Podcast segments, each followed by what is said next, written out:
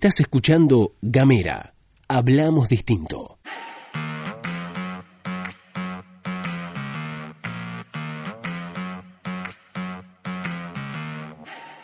Solicitamos que se retiren de los espacios públicos, permanezcan en sus casas, eviten estar en lugares de concentración de personas. Policía de la provincia de Tierra del Fuego. Somos tu policía. Ese sonido se escucha por las calles de Ushuaia y también de Río Grande, probablemente también de Tolwyn, día 2 de la cuarentena.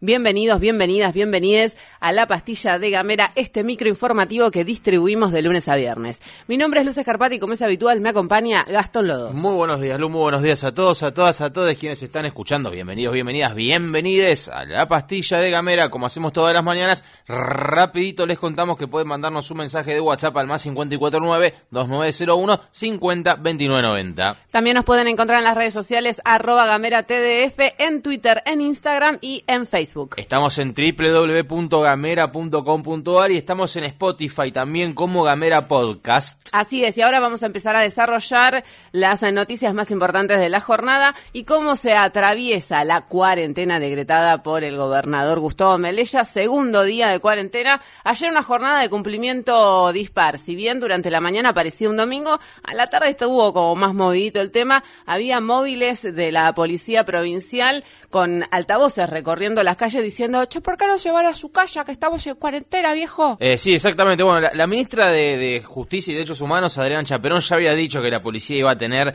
digamos, una actitud disuasiva respecto a la gente que no se encontraba en su casa re- en relación a la cuarentena, ¿no? Con el cumplimiento de la cuarentena, eh, qué sé yo, me parece que está bien, ¿no? Porque la policía, digamos, de toque se pone más que disuasiva un toque más este expeditivo. Así que por ahora está en situación disuasiva, me parece que se debe mantener así. El audio que escuchábamos al principio, como decía Luce Carpati, es algo que suena en los patrulleros por las calles de Ushuaia, ¿no? Este, imagino también de, de Río Grande. Bueno, esa es la situación. Vamos a contarles un poquito algunas informaciones. Sepan ustedes que cada día que vaya pasando se va a hacer un poquito más difícil, probablemente a nivel provincial, porque estamos todos guardados, ¿no? Pero bueno, hay algunas cositas para contar. Sí, está todo parado, pero aún así hay algunas cosas para contar, todo muy vinculado, por supuesto, a lo que tiene que ver con la pandemia de coronavirus. Una información importante para difundir tiene que ver con un término que quería compartir que se llama infodemia. Es un término que fue acuñado por la Organización Mundial de la Salud, fue introducido en la Argentina por Carla Bisotti, que es la secretaria de Acceso a la Salud del Ministerio de Salud de la Nación,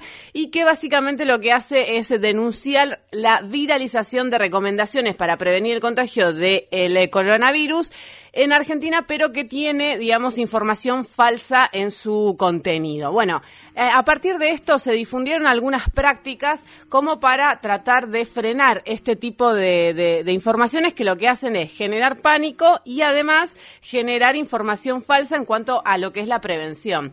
Desde la Universidad de mm, San Martín propusieron algunas recomendaciones como para poder evitar este tipo de, de prácticas. Bueno, por supuesto, chequear fuentes, no reenviar eh, mensajes en cadena a través de WhatsApp eh, sin haberlo chequeado primero, tipo, eh, no sé, van a salir en helicóptero a fumigar al universo. Bueno, no, ¿por qué no bancamos un toque la mecha? Y por supuesto, buscar algunas fuentes confiables. Desde la Universidad de San Martín recomiendan la Organización Mundial de la Salud, el Ministerio de Salud de la Nación, las univers- universidades nacionales y los centros públicos de investigación y medicina. Yo agrego particularmente Gamera. Sí, si no tiene firma esa información, si es tipo un dicen que dicen que dicen, no le den bola, digamos. Esperemos a las a las este, informaciones oficiales. También recuerden que está la página argentina.gov con belarga.ar y ahí está hay información oficial respecto al coronavirus en la página oficial del Estado Nacional.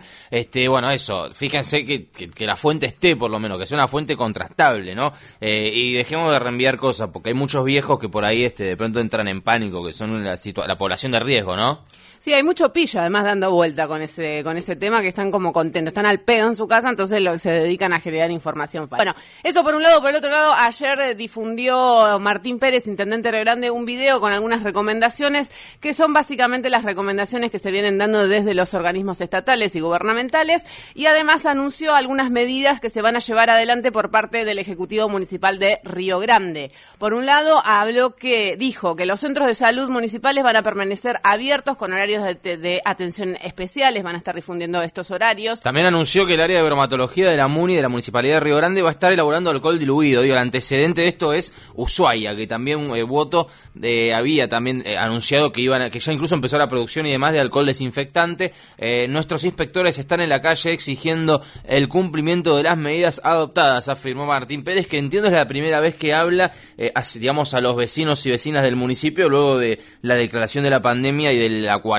Bueno, estos son algunos de los anuncios. También pidió que practiquemos la distancia social, dijo Martín Pérez, pero pidió que la practiquemos en nuestros hogares. Bueno, complicado, complicado, porque claramente hay mucha gente que no tiene mucho espacio y demás. Además está difícil también, siendo que estamos todos encerrados. Pero bueno, de todas formas, también insistió fuertemente en relación a la distancia social, que es más o menos de un metro, ¿no? Eso hay que tener en cuenta, porque si no, nos andamos cupiendo entre todos y, y, bueno, nada, nos pasamos el virus de acá para allá como si fuera eh, un- una botella de cerveza o de vino. Bueno, pasamos rápidamente a las nacionales porque ayer se difundían las medidas económicas que fueron adoptadas por el gobierno nacional como una forma de paliar lo que es el impacto económico que trae aparejado la pandemia de coronavirus aquí en Argentina. La corona crisis. Bueno, quien habló fue el ministro de Economía Martín Guzmán y el ministro de Industria Matías Culfas.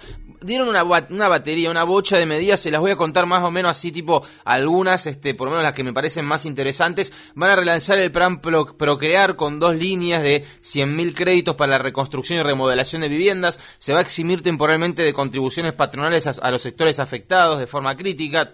Esparcimientos, cines, teatro, turismo, restaurantes, ustedes saben cuáles son. Se amplía también el programa de recuperación productiva. El Estado va a ayudar a quienes tengan menor, este, menor demanda, pagando una parte del salario de los trabajadores y ayudando a los empleadores. También se va a ver un pago extraordinario para la asignación universal por hijo, que va a ser de 3.100 pesos, y para las jubilaciones y pensiones mínimas va a haber un cobro adicional también por única mes de 3.000 pesos. Van también a aumentar en 100 mil millones de pesos el presupuesto para la obra pública. La idea acá es no parar la construcción de obra pública, que es una fuente de generadora de laburo eh, zarpado y enorme. Y algo que me parece im- impresionante, que lo vengo pidiendo hace 15 años y, y me hace muy feliz, por lo menos en este contexto de crisis que suceda, y es que van a establecer precios máximos. Por fin, se van a establecer precios máximos por 30 días prorrogables para un conjunto de productos alimenticios, de higiene personal, medicamentos e implementos médicos. Alberto Fernández ya había dicho que iba a perseguir a los vivos que aumentaran los precios. Otra de las medidas que va a adoptar el gobierno nacional es el incre- incremento de la producción, en donde se va a solicitar a las industrias productoras de alimentos, artículos de higiene personal, medicamentos, insumos, equipamiento e implementos médicos que aumenten su producción para afrontar el crecimiento de la demanda que va a generar la atención por coronavirus. Lo último, se va a lanzar una línea de créditos blandos y lo que es importante en relación al consumo es que el ahora 12 se va a renovar por un plazo de seis meses este, y se, puede se va a expandir hacia la compra online de productos nacionales, ¿sí? con énfasis en pymes, en productos de las pymes. Esas son algunas de las medidas que anunciaron eh, el ministro Culfas y el ministro Guzmán. También habían hablado en su momento Banoli y Arroyo que ahí habían anunciado ellos, digamos, los, los, los dos bonos de tres mil pesos que recién comentabas vos, Luz, en relación a las asignaciones tanto familiares como universales, universal por hijo y las jubilaciones. La última que nos queda, el presidente Alberto Fernández se va a reunir con los jefes de bloque de la Cámara de Diputados. Así es, habíamos dicho hace, hace un tiempo, no sé si lo habíamos dicho nosotros o había salido la noticia, Mario Negri había pedido que el gobierno convocara a la UCR, bueno, finalmente el presidente, yo pensé que no lo iba a hacer, pensábamos todos que no lo iban a hacer, finalmente el presidente de la Nación lo hizo y se juntó a juntar, como vos decías, con los jefes de bloque de la Cámara de Diputados, entre ellos Mario Negri, que dijo que la actividad parlamentaria tiene que repensarse, hay empleados licenciados, licenciados, perdón, se actuará con guardias mínimas para la, pero la Cámara Baja no se cierra, cada legislador define en lo más íntimo y en su oficina cómo trabaja. Hay que dar respuesta a la sociedad. Esto nos atraviesa a todos, dijo el eh, presidente del bloque de diputados de la UCR, eh, Mario Negri. Entre las cosas que se van a analizar, vale la pena mencionar un proyecto de los diputados, justamente del bloque de la UCR, que busca establecer el derecho a una prestación económica universal denominada ingreso básico universal de emergencia, que está destinada a aquellos ciudadanos que no poseen un ingreso fijo. Una buena para los radicales. Así es, sí, una buena para las monotributistas, para los autónomos que realmente parece que, que, que- a nadie, nadie le importamos, digamos. Eh, en- En definitiva, la, la cuestión es que dijo el diputado que la presentó se llama Alejandro Cacase, sí, Alejandro Cacase, y dijo el aislamiento para frenar el coronavirus ha causado que las personas no puedan desempeñar sus labores diarias. Quienes cuentan con un empleo formal pueden acceder a licencias y mantener sus ingresos, pero los que están en la informalidad y los trabajadores independientes se encuentran, se encuentran totalmente desprotegidos. Este es el argumento del diputado Alejandro Cacase para presentar este proyecto de ingreso básico universal de emergencia que, bueno, hay que ver cuándo se trata y cómo se trata, ¿no? Porque también estamos en este contexto. Ahora sí nos vamos, nos despedimos. Estuviste escuchando todo esto acá en Gamera.